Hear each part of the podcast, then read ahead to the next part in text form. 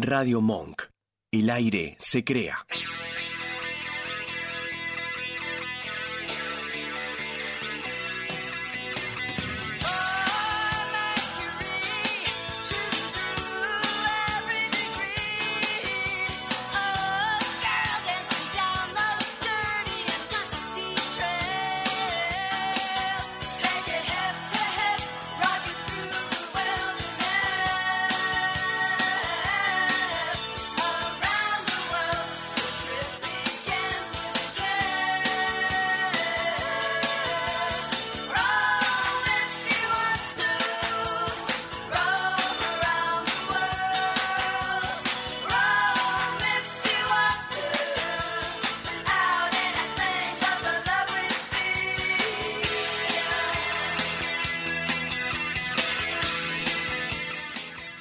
Buenas noches, queridos oyentes de un viaje. Buenas noches, ¿cómo andan ¿Cómo? todos? ¿Cómo va eso?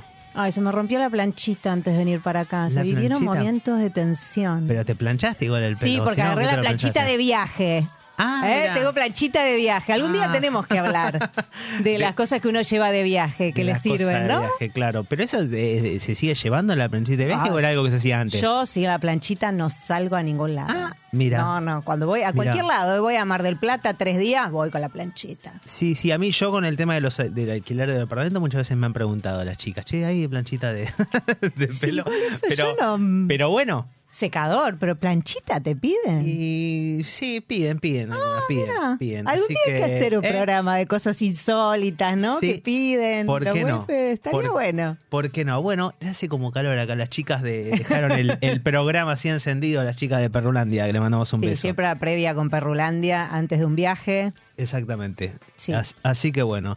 Bueno, estamos. ¿Con qué arrancamos? Bueno, Como primero siempre. las vías de contacto. Sí, el WhatsApp de Radio Monk es el 5411 3215 9357. Nunca me lo acuerdo en memoria, pero igual flota, Tal flota cual. por acá. Después en Instagram. Y en Instagram nos pueden encontrar como un viaje radio. Muy bien. Y después nos pueden escuchar por Radio Cat, por la app y la web de Radio Monk. Nos pueden escuchar después por Spotify, así que por todos lados. Exactamente. Estamos por todos lados. Exactamente. Volvió el Vasco. ¿Cómo estás, Vasco?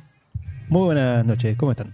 Bien. ¿Y qué onda el partido? Que sé que estás ahí 0 a 0. 0 a 0. 0 a 0 para todos los hinchas de Boca, los hinchas de Racing. 0 a 0. Claro. Bueno. Yo estoy más cerca de los hinchas de Racing, pero bueno. Yo los estoy de, Boca, los pero hinchas bueno. de nada, pero Está bien. no importa. Pero Pero- sé que está todo el mundo ahí expectante. Pero vamos a hinchar por un viaje eh, Sí. eh, en, en este horario. Así que bueno, bueno, ¿qué, qué estuviste? Vasco, vos eh, eh, eh, otra vez este esta ¿Qué chica pasó? estuvo por acá eh, bailando, cantando. Voy cantando Rafael. Porque en, en este programa no, no, no se mueve mucho, pero en otro programa la vi que estuvo ahí cantando, bailando. ¿A con- quién? Perdón, perdón. Ah, mi- con mi compañera. Ah, no, yo no me, yo no tengo ¿Vos? permitido hablar de, de, de- de- Ah, de Ah. otros programas, claro. ¿viste? Está Él- bien. Él, no puede decir nada. pero bueno, así que Yo, anduviste de ahí. este lado soy ciego, sordo y mudo. Está perfecto. Está bien. Sí, estuve en todo un tema el Ajá. lunes representando un viaje haciendo pavadas, las cosas que no haga acá, ¿viste? Está En todo bien, un tema, está sí. bien, Me invitaron ahí a hacer una columna, así que bueno. Mira vos, le mandamos un Sí. saludo ahí a los chicos. Un beso grande para los chicos, para Dai, para Luni, para Otto. Otto que está siempre ahí haciendo Sí, el Otto siempre está. Ahora debe estar mirando el, el partido, seguramente. Claro, sí, sí, hoy, nos quedamos... ¿Eh? Hace un rato las chicas de Perrulandia le preguntaron si estaba Otto, eh, porque decían que lo, lo extrañaban y demás. Sí. La respuesta de Otto fue boca, boca, boca, nada más. Ah. claro, ¿viste? Ah, sí, sí, sí, es así. Mira. Así que hasta no sé qué termina, once y media el partido, Sí, sí, olvídate, no, de no, Otto no. somos- sí, se, van- No, se no, fueron no, todos no. de viaje. Pero bueno, Sí. lo bueno es que nos pueden ver después, así Sí, que... nos pueden, en nuestro programa generalmente, como está a las 11 de la noche, sí. lo ve, mucha gente lo ve después, en la semana. El fin de semana, ¿viste? También. Sí, Sí. Nos, nos vean cuando quieran, no hay Sí, ningún problema. no hay problema. Sí, sí. Bueno, vamos, hoy tenemos un programa muy interesante con algunas Sí. cositas que nos vamos a divertir, así que vamos a meterle pata al primer bloque, así lo Sí, hacemos rapidito y no. llegamos eh, al, al tema. Sí. Y bueno, el, el primer tema es el que está ahí dando vueltas, que esto es algo que se repite en estas épocas. ¿no? allá por, por esas zonas del, eh, del Caribe, del caribeño, eh, que anda dando vueltas siempre lo- los huracanes. Es lo que siempre hablamos, ¿no? Del tema de que sepan bien en qué momento programan un viaje cuando van a estas zonas del Caribe, porque Y sí, sí, por ejemplo, lo que es este. Florida, claro, Sí. la temporada ya de, de- de huracanes va de, de junio a, a casi noviembre. claro. Así que ese es el... El, el año el- pasado hubo uno, Claro. ahora también. Por eso, por eso, digamos, septiembre es un mes que le gusta mucho a los, a los, a los huracanes Sí. y todo esto. Septiembre es un, es un mes este que siempre, no digo siempre, pero siempre puede pasar algo. Por eso también están más baratos muchas veces los hospedajes. Claro, sí. Además Eh, llueve mucho, ¿viste? Es como una Claro, época- claro, hay, hay muchas complicaciones con respecto a ese tema. Así que bueno, un huracán que eh, Idalia, Sí. que tocó tierra hoy a la mañana, cerca de lo que es el, el- esta vez, bueno, atacó de vuelta lo que es la costa del Golfo, Sí. la costa oeste de, de Florida, este, en ciudades como Clearwater, Sarasota, Tampa, fueron Claro. algunas de las afectadas, donde, bueno, se produjo una rápida subida del nivel del agua, eh, inundaciones, caída de árboles, corte de servicio de electricidad, ¿no? Sí, evacuaron también Evacuado, la zona. sí, sí, Siempre son, son, son lugares que están recontra preparados para esto, ¿no? Sí, escuchaba yo que hablaban del tema de que después del huracán Andrew, creo que fue, eh, ya pedían como que las construcciones tengan todos vidrios antihuracanes. Sí, sí, eso es lo, lo, lo que pensaba. ¿Qué, qué tema, ¿no? Mira, yo justamente siempre me acuerdo de una anécdota, rapidito la cuento, cuando estuve en el, eh, tuve la suerte de hacer un crucero, este, en el 2019, y me junté en un momento en el, en el jacuzzi, que te toca a veces compartir con otras personas, y me encontré con una persona que vivía en Tampa y uno que vivía en California. Entonces, Sí. eh, el- eh, el- me, me unieron a mí a la charla, yo traté de Sí. unirme con el inglés lo mejor posible, y ellos contaban lo peor que tenían de- en cuanto a estas cosas. Bueno, el tipo Sí. de Tampa decía, sí, nosotros tenemos los huracanes. Bueno, Claro. el otro, el de California, decía, "Bueno, nosotros tenemos los, los terremotos. terremotos, y yo pero- le quería decir que acá tenemos unos quilombos bárbaros. Pero problemas Pero ambientales- pero- problemas- desastres naturales, gracias a Dios, casi no tenemos. Pero ya con los desastres políticos. No era, no, era, economía. no era por una cuestión de idioma, no sabía cómo explicárselos directamente, Claro. pero bueno, no, le dije nosotros no teníamos eso y claro, me miraban como, como asombrados, me dijeron, che, qué bueno, pero Claro. bueno, Bueno, esa es una de las y- cosas buenas que tenemos en Sí, este país es dentro de todo. Eh, hubo también un huracán hace poquito en la costa de California que se sumó con un sismo, o sea, Sí. un combo No, destructor. no, por eso. Por eso esas ciudades son muy lindas, ¿viste? Tipo, Sí. nosotros muchas veces que conocemos allá Naples y Sarasota sí. son ciudades costeras hermosísimas que viven millonarios ahí inclusive. Sí, hay unas Pero mansiones. claro, deben volar en esas épocas, se venía al, al demonio. Sí, viste que uno va y fantasea, dice, ay, ¿cómo gustaría vivir ¿Cómo ahí? vivir acá? Mm. Sí, pero claro, vivís más en el sótano que, que- Sí. que en la playa. Pero bueno, eh, nada, eh, se trató del primer gran huracán este de, de- de este año. Sí. Y, y bueno, nada. eh, este, vamos a ver, esperemos que sí, que no, que no sí. tenga grandes este No, igual aparentemente parece que ya está más tranquilo. Ahora se fue para el lado de Georgia. Sí, ahora se va, claro, para otra zona que Eh. también, eh, la zona esa de Georgia, las Claro, eso es Carolinas. más o menos para que se ubiquen por donde está Atlanta.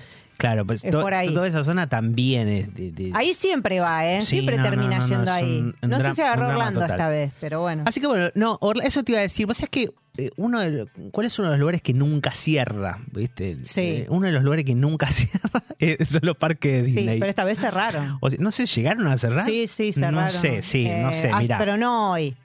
Eh, Ah, hace a- ayer o antes de ayer. Bueno, claro, no, no, no, son, son Un los día cierran las ¿eh? escuelas, cierran un montón de cosas, Sí, pero, igual a los trabajar tipos- vas. Ahí, son- ahí se agarra la pala fuerte son en lo- Estados los Unidos. únicos que están ahí, aparte que ganas, ¿no? Ir, yo veía algunos videos ahí con la gente lloviendo en el medio del parque, pero bueno, eso es un...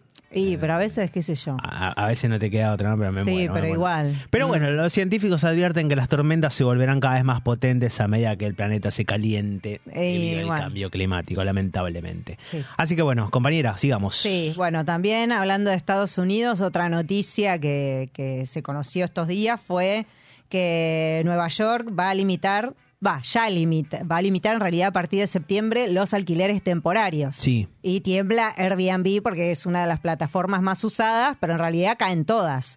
Claro. Booking, por ejemplo, también. Sí, sí, sí, sí, la lucha con Airbnb data de muchos años, ¿no? Sí, bueno, esto va a ser a partir del 5 de septiembre y no se van a poder alquilar departamentos completos menos de 30 días. O sea, a partir de 30 días sí, no hay problema, como siempre, pero antes no. Solamente se pueden alquilar habitaciones donde esté residiendo el dueño del lugar. Sí. Vos fuiste así, ¿no? A Nueva York, fuiste a una habitación. Claro, sí, sí, pero el dueño apareció para saludarme de casualidad y siguió Ah, con su vida. Bueno, Porque dice que era- algunos van a hacer eso. Eso era justamente lo que, lo que pasaba, era que, que mucha gente subalquilaba departamentos, entonces claro, Claro. por ahí alqui- subalquilaba y el tipo ni, ni vivía ahí. Claro. Y se lo alquilaba todo el tiempo a dos o tres personas al mismo tiempo, claro, generaba una renta Claro, era divina. fantástico. Además de todas las complicaciones, ¿no? La lucha, la pelea Claro. con, la- la- con, lo- lo- con los hoteles, ¿no? Obviamente. Sí.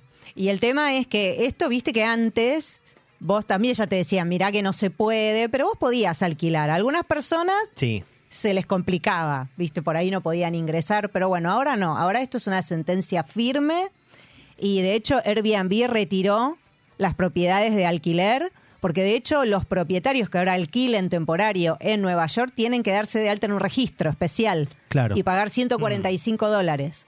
Y si Airbnb o Booking o cualquiera de estas plataformas de alquiler temporario continúan con esos alquileres sin que eso esté con la reglamentación que corresponde, eh, pueden tener sanciones por parte del gobierno. Claro. Esta vez es Sí, esta vez es fuerte. fuerte, sí, sí, tal cual. Sí. Y que por eso estaban tirando muchas cosas para Bueno, atrás, de ¿no? hecho interpuso un recurso Airbnb, que fue el que denegaron y por esto ya quedó la sentencia firme de que esta ley se cumple o se cumple. Una complicación más.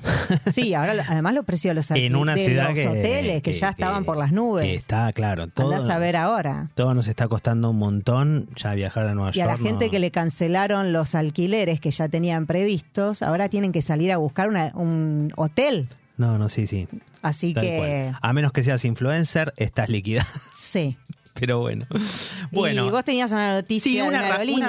una aerolínea holandesa que introducirá a partir de noviembre una zona en sus vuelos eh, no accesible a menores de 16 años. Destinada únicamente a los viajeros sin niños, o sea, solamente para adultos que deseen trabajar, en, eh, vi- viajar en un entorno tranquilo, ¿no? Esto es como los hoteles en el Caribe, no sé si viste alguna vez. Claro, que sí, hay sí. tipo como eh, Sí. niños free. Tal Solo cual. adultos. Bueno, ahora un vuelo. Este, claro, bueno, esto tiene un costo adicional. Hay gente que lo querrá pagar, ¿no? De Sí. hecho, hay, hay, hay asientos que son XL con espacio extra hasta para las piernas, o sea que no solo puedes ir sin escuchar el, el griterío de un niño, sino que también puedes estirar más Claro. las piernas. Así que mucha gente lo, lo querrá tomar esto. Eh, nada, esto incluso dice la compañía que ayuda también a la gente que viaja con chicos, ¿no? Porque muchas veces vos te sentís con el, estás con el, con el nene o la nena Sí. y decís, eh, ¿qué hago? Porque claro, te- el, el avión te debe querer matar en algún momento. Sí. Uno mismo se debe sentir, viste, como Claro. diciendo, me quiero bajar. Así que esto también ayuda hasta a esa gente. ¿Qué sé yo? No, a mí Pero nunca bueno, me pasó, la verdad. Creo que tuve suerte de viajar y que No, no, a los niños tampoco. estén insoportables. A mí tampoco. Y las mías, por suerte, siempre se portaron bien, así que. Pero tuve- sé que existe, suerte. escucho quejas. Y sobre Sí. todo los vuelos que tomamos nosotros, que vamos a Miami, a Orlando y todo eso, que Sí. van muchos niños. Pero la verdad es que yo, por, el- por eh, mi caso, no. Tal cual. No contrataría el servicio. No, no. Claro. Pero bueno, el que pueda, el que quiera. claro. ¿Y Sí. algo más? Sí, después yo tengo también el Travel Sale, este Ah. que es medio mentiroso, que pero vamos a nombrarlo así rapidito. Empezó el lunes 28 de agosto, ni lo pusimos en un viaje, porque la verdad que es una tristeza. Sí. Termina el domingo 3 de septiembre. Es un evento online donde las aerolíneas y las empresas que brindan servicios turísticos ofrecen ofertas y descuentos para viajar. La verdad es que lo más destacable es eh, que hay en algunas aerolíneas cuotas, por ejemplo, Aerolíneas Claro. Argentinas tiene cuotas en pasaje de cabotaje, que eso está bueno. Tal cual. Si tenés que sacar un pasaje para ir a alguna parte del país, eso está bueno. Y eh, también las low cost, tipo Flybond y JetSmart, tienen algunos pasajes promocionales por 14 mil pesos. Sí, sí, también hay que checar lo- los precios, ¿no? Porque por ahí Sí, la, cuota, la cuota te seduce, pero después. Claro. pero La- que que hoy en día, ¿no? No, Entre- pero en- bueno, si uno ya tenía o va a visitar un familiar o algo, bueno, quizás sí puede aprovechar esto. También cuando salen este tipo de, eh, de- de, mm, eventos online, de ofertas y descuentos, también está bueno por ahí para contratar asistencia al viajero. Si Sí. uno ya tiene un, un- un viaje programado, por ejemplo. Tal cual, siempre hay algo Eh, para. Claro, o canjes de millas, viste, o puntos bancarios, eso también por ahí conseguís algo. Pero después eh, lo que es hotelería, que yo estuve buscando, excursiones y alquiler de autos, la verdad, Claro. nada, nada, nada. Así que mm, es cuestión de buscar algo por ahí, poder rapiñar. pero- Sí, como siempre, como siempre Sí. en esta historia Yo he hay que aprovechado, buscar. ¿eh? Sí, eh, capaz que eran, tiempo- eran eh, otras épocas, ¿no? mejores. Era- eh, está tan, tan gris el tema, tan casi más que gris, está tan oscuro el tema que Sí, nada pero hay gente que sigue viajando, así que para esa Sí, gente o sí. que ya tenía un viaje programado y bueno. Sí, así que bueno, Sí. aquí estamos nosotros también, Sí. hablando de- del tema.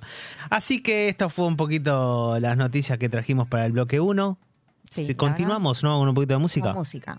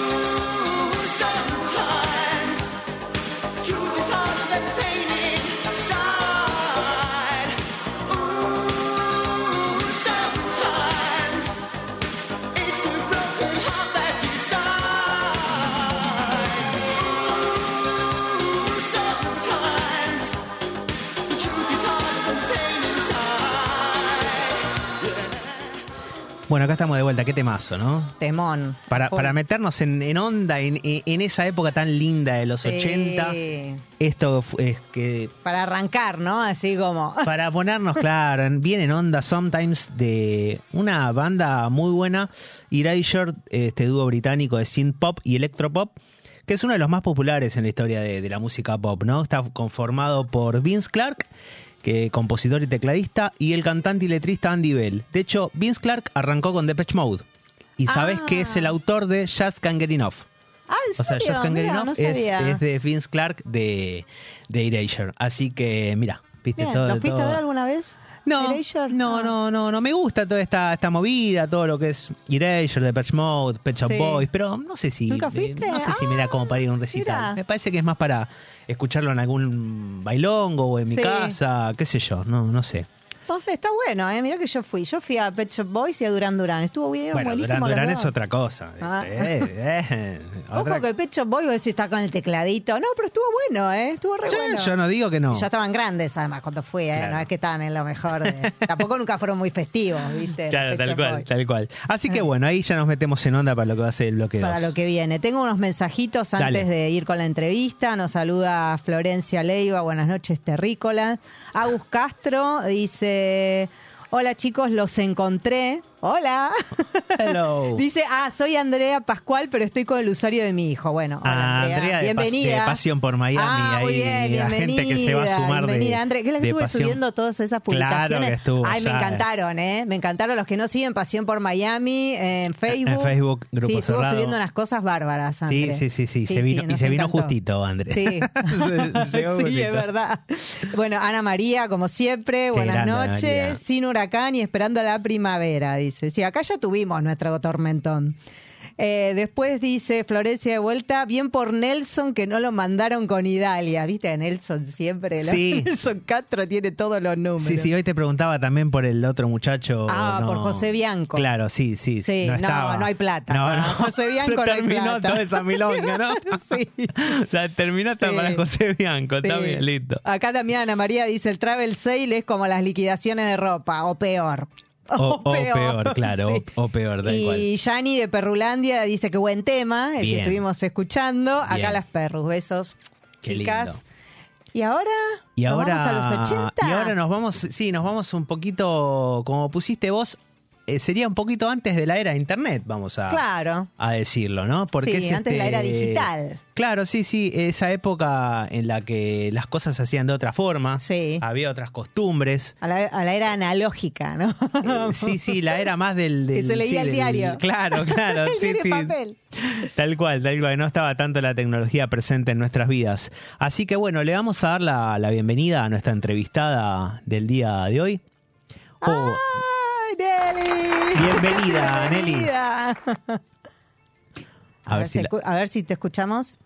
¿Me escuchan? Sí, perfecto. Ahora sí, perfecto. ahora bueno, sí, perfecto. yo voy a contar que Nelly, Nelly Bader, es quien es la entrevistada del día de hoy. Es una, una amiga, una persona que conocí en el grupo en Pasión por Miami. Está, bueno, así como te conocí a vos también, pero vos llegaste tarde, así que no llegaste, no tuviste la suerte yo que tuvo más Nelly. tarde. y Nelly, bueno, siempre fue una persona muy querida por mí, siempre me gustaba todo lo que subía y cómo comentaba y cómo ayudaba a la gente, que esto es lo lindo que tiene estos grupos, ¿no? Cómo, cómo nos vamos incentivando y ayudando entre todos, ¿no? Esa, esa mm, mística que creamos un poquito en, en esos grupos. Y bueno, Nelly es una de esas personas que me ayudó mucho con el grupo, se sumó a la, a la moderación del grupo y hicimos muchas cosas lindas. En otras épocas quizás más, más ¿no? De Facebook, hoy en día Sí. estamos como un poco más, más tranqui. Pero bueno, bienvenida Nelly, ¿cómo estás? Bien, chicos. Gracias, gracias por la invitación. Así que Nelly es un Nelly- Nelly es una enciclopedia como viajera. es como nuestra como, como nuestra Sir Chandler sería más o menos. Claro, sí. Entonces, vamos, vamos, vamos a Pero más y- accesible. Tal cual, claro. Che, bueno, vamos a, a- a ir a otra época de los viajes, Nelly. Vamos a arrancar un poco cronológicamente hablando, nos vamos a ir a, a los 80 y los 90, ¿no? Que había otras formas. ¿Cómo empezó tu, tu, tus formas de viajar? ¿Cómo vos también eh, trabajaste en el rubro de, de lo que es agencia de viajes, lo que es turismo?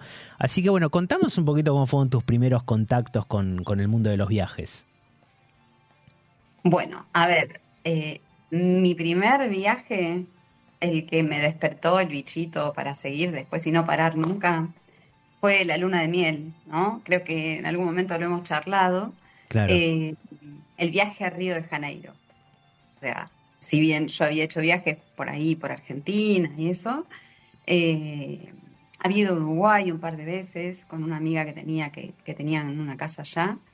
Eh, el viaje a Río de Janeiro fue como la bisagra en mi vida, en el año 84. 84, mira. 84, sí. Y una, una cosa anecdótica que, que le da como una introducción al tema de cómo era viajar en los 80, en los 90. Eh, no, no era lo descontracturado que soy, era algo como mucho más formal. Eh, después de, de mi casamiento por civil, guardé la ropa que usé para el civil. Vino el casamiento por iglesia, la noche de bodas, todo, el viaje a Río de Janeiro de luna de miel. ¿Qué hice para viajar a Río de Janeiro? Me puse la ropa que había usado para mi ceremonia civil. Claro. Tacos, No, mirá. Elina y el atuendo que había usado para el civil. O sea, chicos, con esa formalidad se viajaba, con esa eh, como, eh, eh, como ceremonia, digamos, se hacían Sí. los viajes. Ah, eh, Vasco, ¿podemos poner la imagen 1? Vamos, ya vamos a mostrar a Ah, mirá. Nelly. Mirá lo que es. Mirá, mirá Nelly. era una celebridad. Era, Era Grace Kelly. claro. Sí, sí, como Jackie Onassis. Claro. O sea, qué incómodo. incomodísimo. Uno lo, lo trae a esta época y piensa, qué horror, porque no era, no era yo solamente, o sea, toda la gente que me rodeaba, toda la gente que estaba en el avión estaba en el mismo plan, todo el mundo con sus tacos, su outfit. Sí. Además en turista, ¿no? Eh, en turista totalmente. Claro. O sea, está bien que la clase turista de aquella época no era lo que es hoy, los aviones estaban configurados de otra manera y los espacios eran mucho más cómodos. Aún en clase turista había mucho más espacio, los asientos eran un poco más amplios, eh, el servicio era de otro nivel. eh, Claro. Se viajaba más cómodo, pero de todos modos, si uno lo piensa ahora, nunca se está cómodo de tacos, de trajecito, de capelina, de, de- No. de maquillaje. O sea, lo pienso hoy y digo, por favor. Bueno, pero era todo un evento en esa época subirse un avión. claro. Es que, claro, era un evento y era un evento tan extraordinario, digamos, que hasta te iba a despedir toda tu familia, como si no fuera. Yo, yo recuerdo de chiquita ir a despedir. Ir de seis a todos eh, en Sí. manada a despedir a alguien que se iba de viaje. Sí, sí, es verdad, es verdad. Es que se usaba eso, o sea, tu familia, hasta algún amigo de pronto te acompañaba. Y tengo el recuerdo de la mesa de, en el bar de Seis. Antes había un bar abajo en Ezeiza. Y, y, y la mesa era como llena de gente. Y de pronto éramos dos personas que viajábamos y había diez personas en la mesa que te acompañaban como si te estuvieras Sí, sí. yendo a ir al fin del mundo. No, no, eso, Este- esas cosas. Una, una, una genialidad. Che, y después, bueno, dijiste el viaje ese del 84, y después tuviste ahí un roce con un coqueteo con el mundo del, del turismo desde el otro lado, ¿no? Desde brindar un servicio. Sí, Pero eso fue, eso fue posterior, Sí. eh, en el año 92, Ujú. eh, em, inicié unos años de trabajo en turismo eh, en una agencia acá en Campana. Y eso te hizo viajar un poquito más también. Y eso me hizo viajar bastante porque, bueno, las, los agentes mayoristas invitaban a las agencias minoristas a hacer lo que se llamaban Fam Tour, que eran viajes de familiarización con los destinos. Claro. Entonces, como esa era la época de los vuelos charter, eh, las, las agencias eh, mayoristas argentinas armaban, o sea, alquilaban el avión completo y vendían sus paquetes armados, sobre todo al Caribe, con unos precios bastante accesibles. Y bueno, cuando sobraban lugares, cuando el avión no estaba completamente vendido, generalmente invitaban aleatoriamente a agencias que les compraban a ellos. Ah, eran como sublos, una cosa así. Exacto, pero Claro. claro, como el avión era todo de, un, de una agencia o de varias De Claro, se iban sumando qué varias loco, agencias, claro. claro. Sí, sí, sí, qué distinta la Qué forma. distinto. eh, de varias agencias mayoristas que, que contrataban entre todas un avión. eh, al sobrarle los espacios, a ellos les daba lo mismo que el avión saliera con, con, eh, con el pasaje completo o que saliera con la mitad de la gente. Entonces, los, los pasajes que sobraban, los espacios que sobraban, como ya estaban pagos, porque ese avión se había pagado por, eh, para, por charter, eh, te decían, bueno, me sobraron tantos lugares, eh, ¿quién de la agencia quiere venir? Entonces, Claro. te- Claro, Era otra Estaba- época también, ¿no? Los 90 sí. era Sí. más Era- accesible. No nos metamos. Sí, eso vamos a hablar después igual. Tan recordadas. Sí.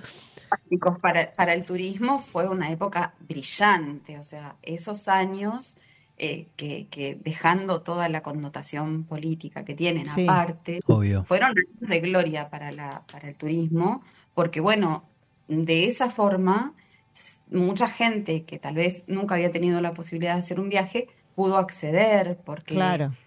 el, el tener charters eh, bajaba los costos, eh, el dólar nos beneficiaba obviamente, y, y bueno, se armaba esto de combinar de pronto dos destinos del Caribe, eh, entonces tenías la posibilidad de hacer 15 días por un precio razonable Claro. o, o- o bastante accesible para mucha gente en ese momento.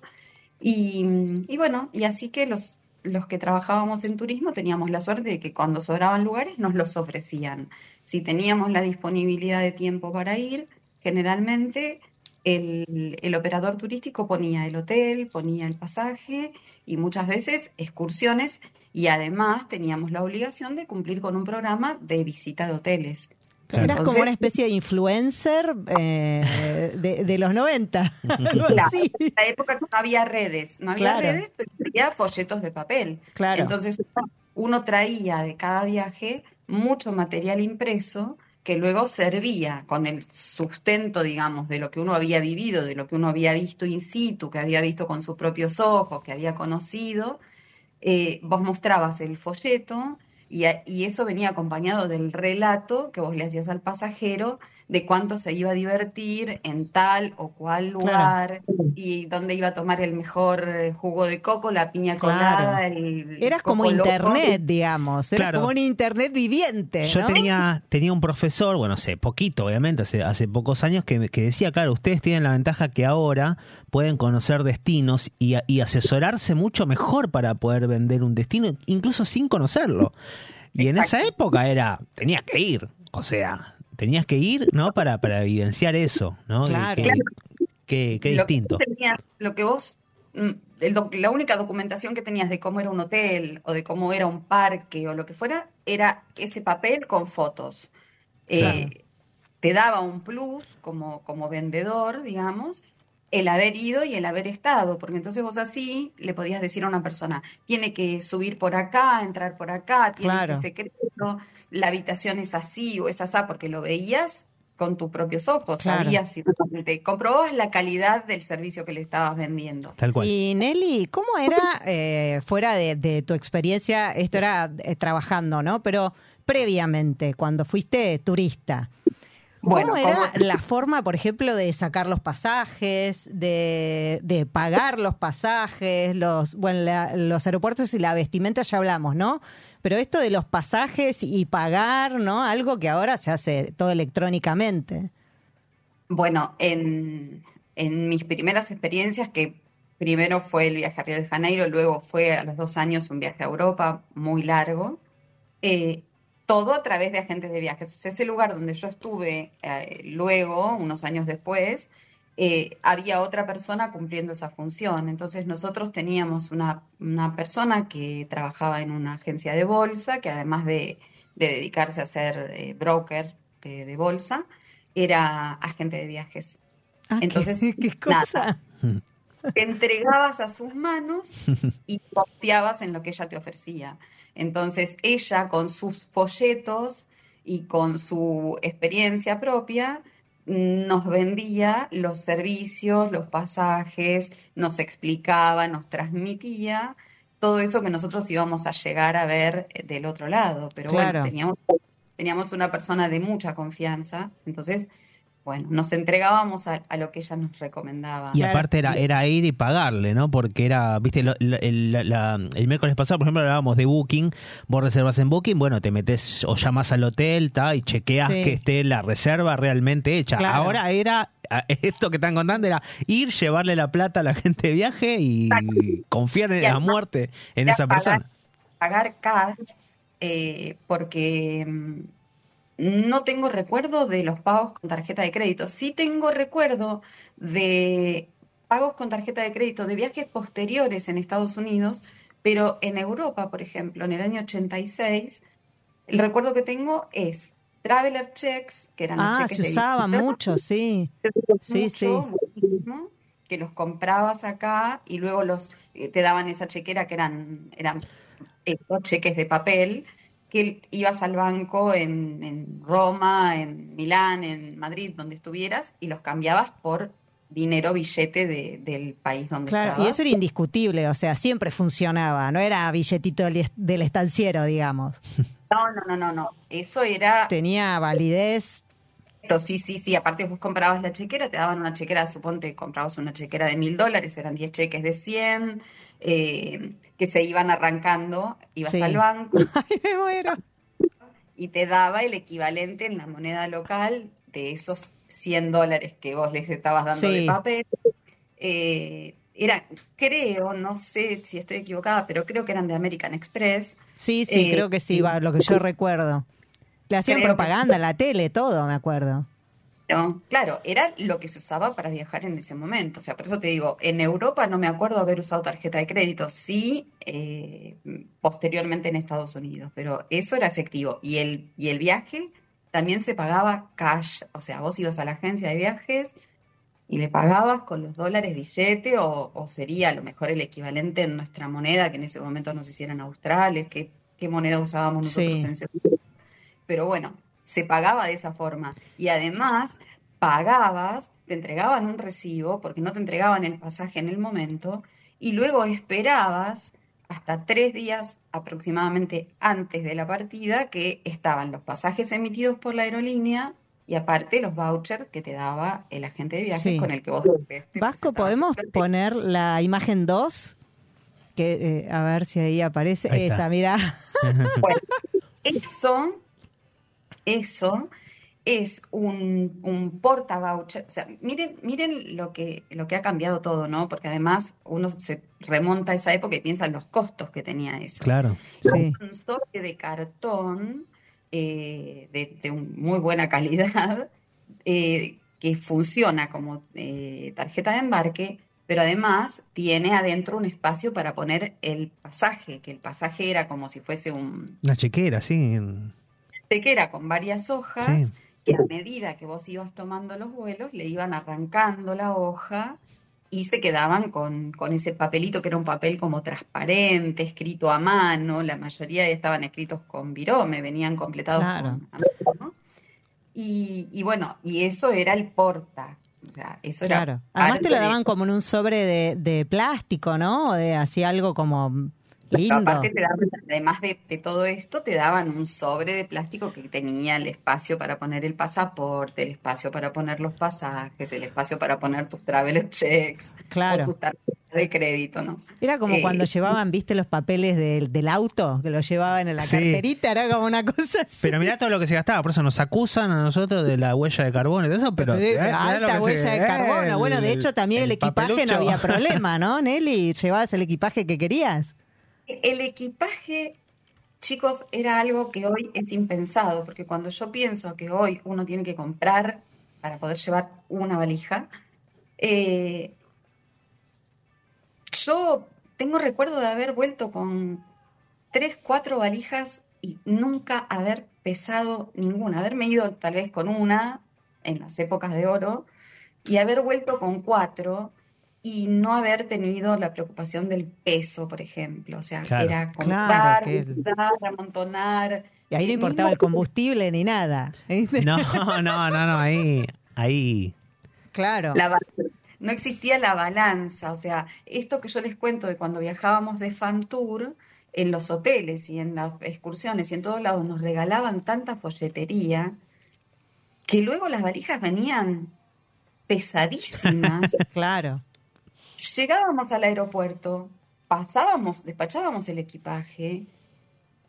Nunca escuché a nadie que se le hubiera cobrado exceso de equipaje y traíamos realmente exceso de equipaje. Yo no sé si los controles, los controles eran más laxos, si realmente hacían la vista gorda o si realmente no había el control. Yo sé que luego salió una disposición, no sé en qué año, Sí. cuando empezó el equipaje a pesar no más de 23 kilos, que fue por un convenio eh, que protege a los trabajadores de carga de equipaje, Sí. eh, que por una cuestión de lesiones, Sí, Ah, de peso, claro, obvio, sí, andar levantando una valija de 40 kilos, claro. Sí, no, claro, es verdad, Le pusieron límites, tal cual. Y Nelly, ¿qué, ¿con qué situaciones así insólitas o extrañas te, te tocaba convivir en esa época que ahora sería impensable? Además de esto, el equipaje súper pesado, ¿no? Dentro del avión, ¿qué cosas pasaban que vos decís, no, esto no puede ser? Bueno, es, es increíble que se podía fumar adentro del avión. Sí. Ah, Vasco, ¿nos podés poner la imagen 3? No se puede creer. Sí, eso era, un viaje egresado eso, más que, más que un Además, Nelly viaje. está sentada arriba de alguien, ¿no? Que ahí no se ve bien en la foto.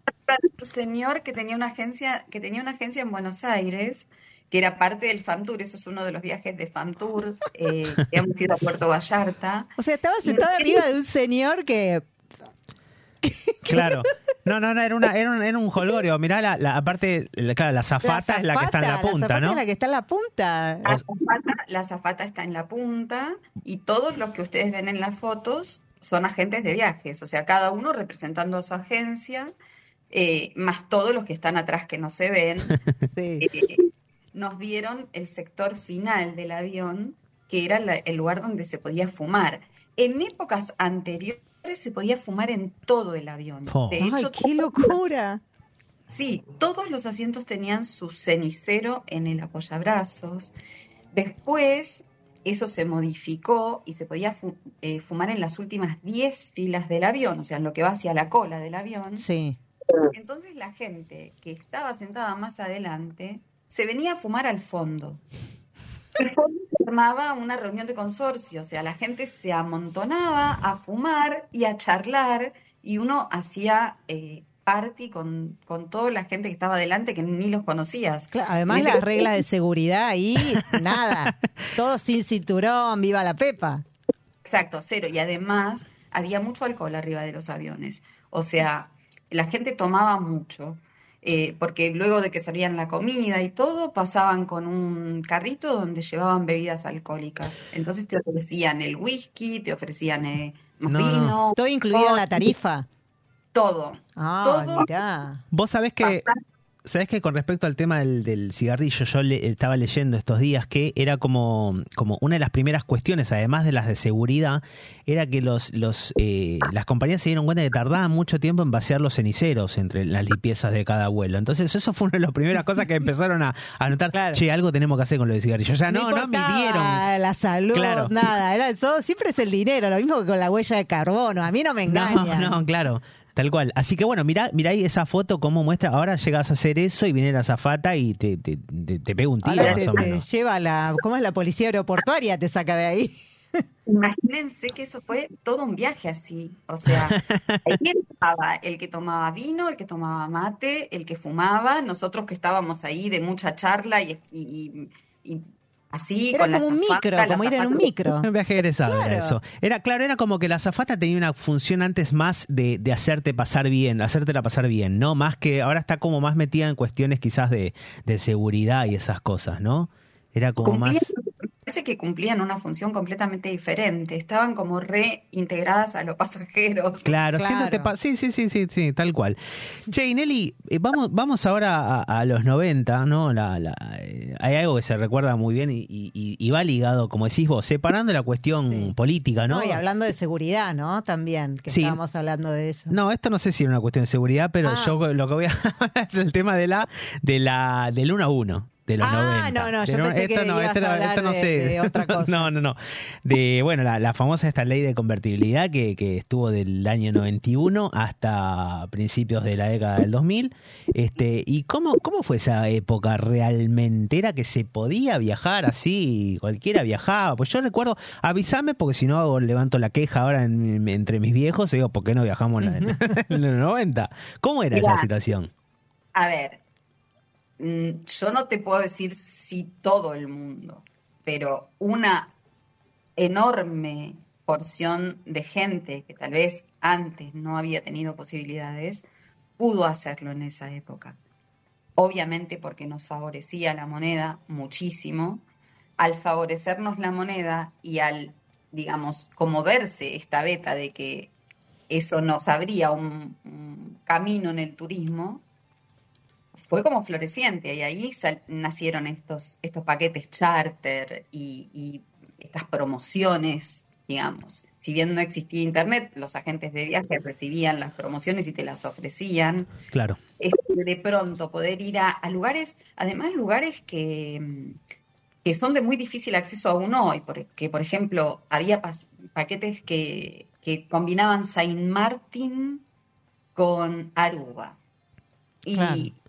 Hoy son dos lugares donde no es tan fácil acceder, o sea, Claro, tal Claro. ir cual. a Saint Martin hoy no es común.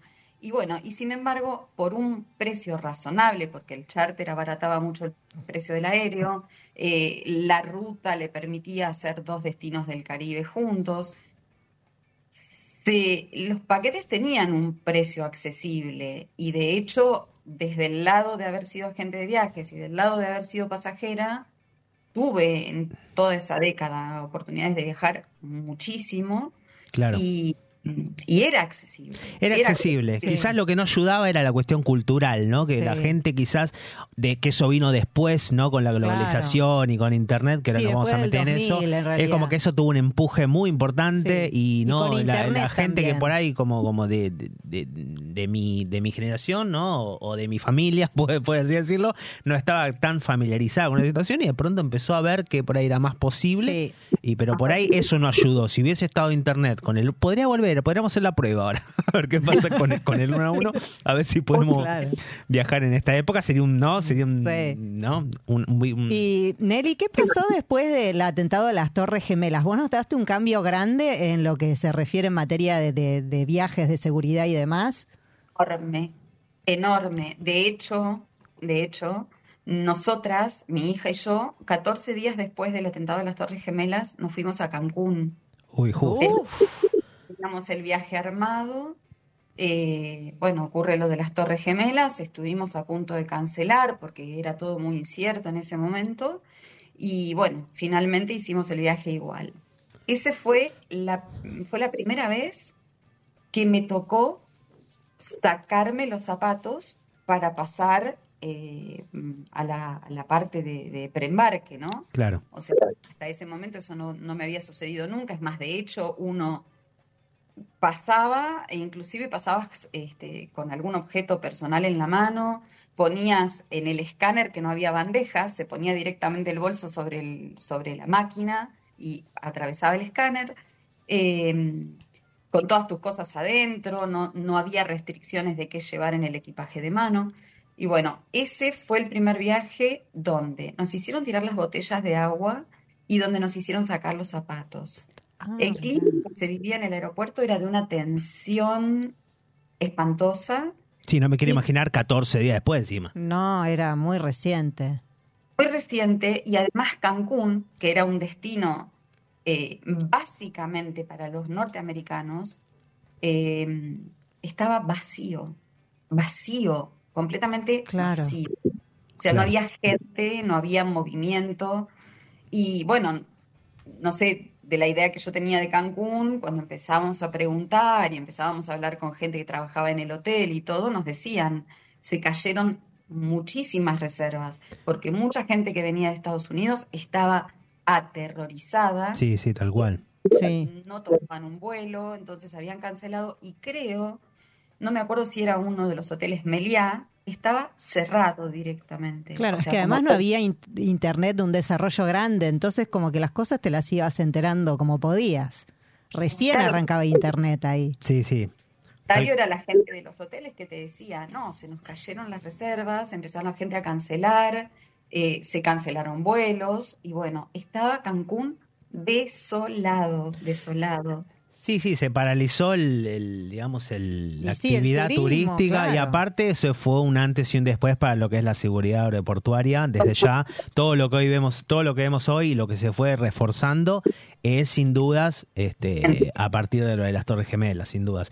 Y bueno, pasando un poquito ahora que pasamos a los 2000, ¿no? El tema de la tecnología, ¿no? Que no solo eh, sirvió para lo que es, eh, bueno, comunicarse o moverse dentro de una ciudad, ¿no? Porque ahora tenés el celu para usar el mapa, antes tenías que hacer un, mapa que no, un no- mapa enorme, ¿no? que, que no te no me quiero imaginar lo que era moverse en alguna ruta, no no lo quiero ni pensar, gracias a Dios que eso sí no me tocó vivirlo en esa época.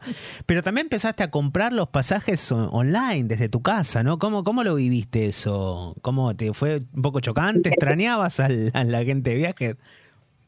Ya, ya, eh, eh, ya cuando salió el GPS fue como una revolución porque cambió la forma de moverse.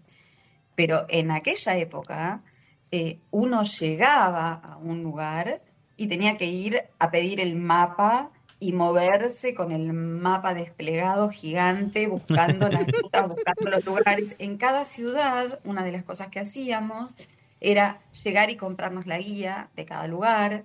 Eh, luego, cuando llega Internet, que uno empieza a poder ver, en principio no había la información que hay hoy, pero empezó a ver mapas publicados, más fotos de los lugares, fotos reales de la gente que ya no eran la foto del folleto. Claro, claro. Era más la verdad. TripAdvisor. claro. Exacto, exacto. Antes de TripAdvisor hubo otra que no me acuerdo cómo se llamaba, que no existe más, la primera, eh, que podías ver que alguien te decía, no sé, las toallas estaban rotas, esas cosas que el folleto no se ven. Todo eso fue lo que fue trayendo Internet, que uno pudiera familiarizarse más con el lugar desde lo más real. O sea, hoy uno se sienta a mirar eh, en Internet y puede ver hasta cómo es la alfombra de la habitación donde va a dormir. eh, y bueno, antes era la foto que no sabes en qué momento la habían sacado, porque tal vez cuando llegabas ya no existía ni, ni ese color de alfombra, ni ese Claro. Hoy ves todos los detalles y hoy encima con el, el Street View que uno puede Uy, moverse claro. por la calle, ver lo que hay alrededor del lugar donde se va a quedar, dónde está la farmacia, dónde está el supermercado, dónde está el kiosco, todo. Claro. Es que además es como que se terminó la supremacía de la gente de turismo, ¿no? Como que uno ya lo podía cuestionar Claro. y decir, ¿este me está vendiendo un buzón o realmente puedo confiar? Eh, totalmente. Y además, bueno, también esto de, de que hoy uno puede sacar un... Antes vos ibas a la gente de viajes y, y- y era lo que la gente de viajes te ofrecía y... No había más nada, no había más. No Claro. sabías que existía un, un- un poco más.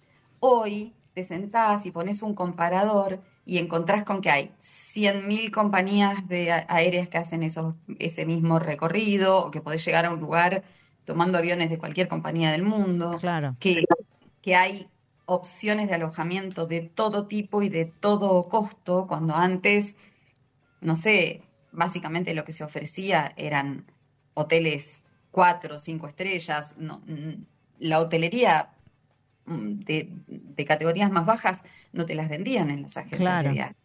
El Y- que era un poco más aventurero llegaba a un destino y a lo mejor decía, bueno, me voy y, y veo que contrato allá. Claro. Que eso, eso es lo que hicimos en el primer viaje a Europa, ir y ir viendo en cada ciudad el hotel y contratarlo en el momento. Fuimos con el pasaje y luego, a- por consejo de la gente de viajes, hicimos eso, porque nos dijo, yo les voy a vender una hotelería cara y ustedes allá van a ir recorriendo lugares y llegan y se fijan a ver qué es lo que les conviene. Claro, yo me llevé claro. una lista que me habían hecho amigos, recomendaciones, y bueno, fui mirando un poco de avanzada, porque la gente se iba con los paquetes armados.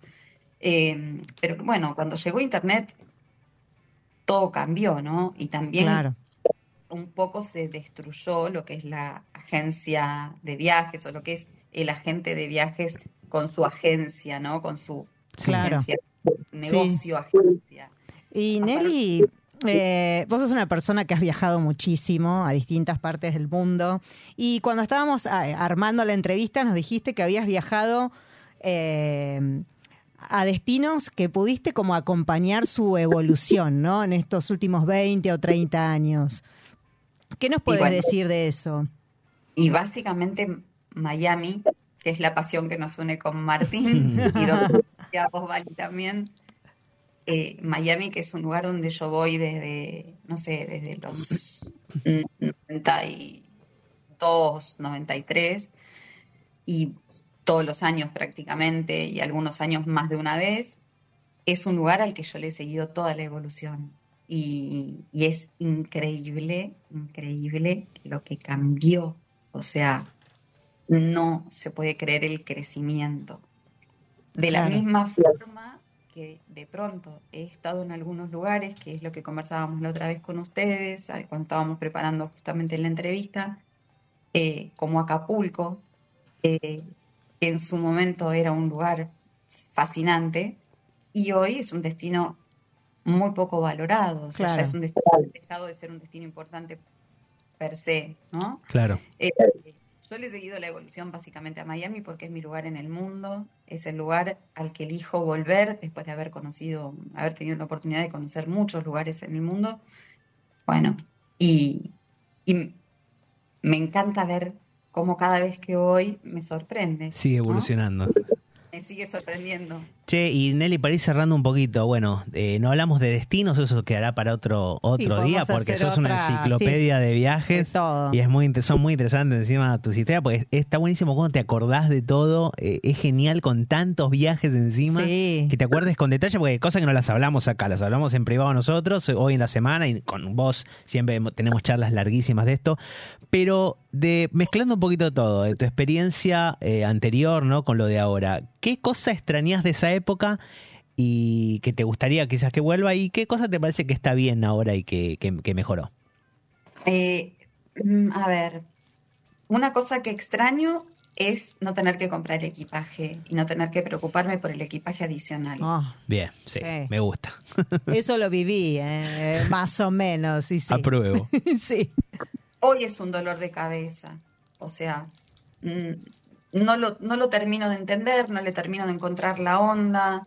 Eh, voy a hacer mi primer viaje teniendo que comprar equipaje y estoy un poco complicada con eso porque no lo estoy pudiendo hacer a través de la página. Eso que estaba totalmente solucionado.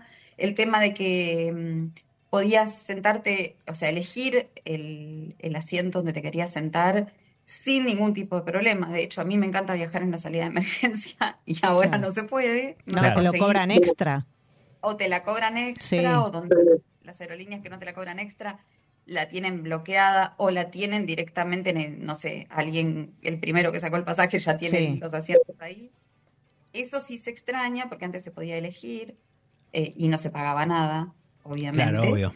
Eh, y lo que me parece maravilloso es la evolución a través de Internet, que es algo que nos ha Sí. facilitado muchísimo la vida Nos conecta.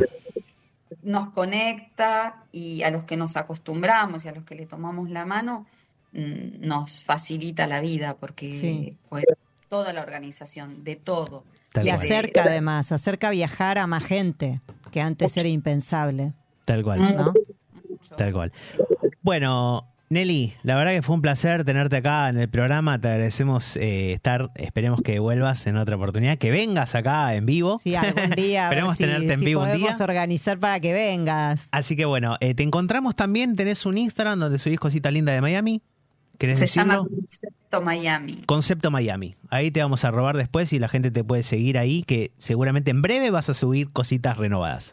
Un poco olvidado, pero lo voy a reflotar en breve. Excelente. muy bien. Nelly, un beso grande y muchísimas gracias. ¿eh? Gracias, Nelly.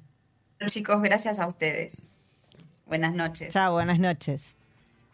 Bueno, Sí. qué linda entrevista y tenemos Hermoso. un montón de cosas Tenemos para hablar con Nelly. Eh, Esto era, es obvio, tenemos un montón de mensajes. sí, que llegaron pero para Nelly. Bueno, no hay tiempo no hay- porque no falta un tiempo, minuto para cerrar. ya, sí, no, Pero ya gracias, llegado. gracias a todos los que mandaron mensajes para Nelly. Seguro los va a leer porque después quedan. Sí, sí, acá sí, en- sí. en la Después, después retomamos en el próximo programa un poquito también. Sí. Este, Pero qué lindos recuerdos. Qué lindos recuerdos, sí, Hermoso. sí. Viajes de, otra- de otros tiempos. Esperemos que vuelvan las buenas épocas. Y bueno, En algún momento, si quieren proponer algún tema que les interese respecto a esto, que podamos ver con Nelly más adelante, nos proponen, nos mandan un mensajito al Instagram, arroba un viaje radio, y, y No. lo vamos armando. ni hablar. Ella es Vali Leiva. Martín Rueda. Y nosotros somos un viaje. Gracias por estar del y otro con el lado. Vasco también. Gracias. Hasta el miércoles. Chau, chau.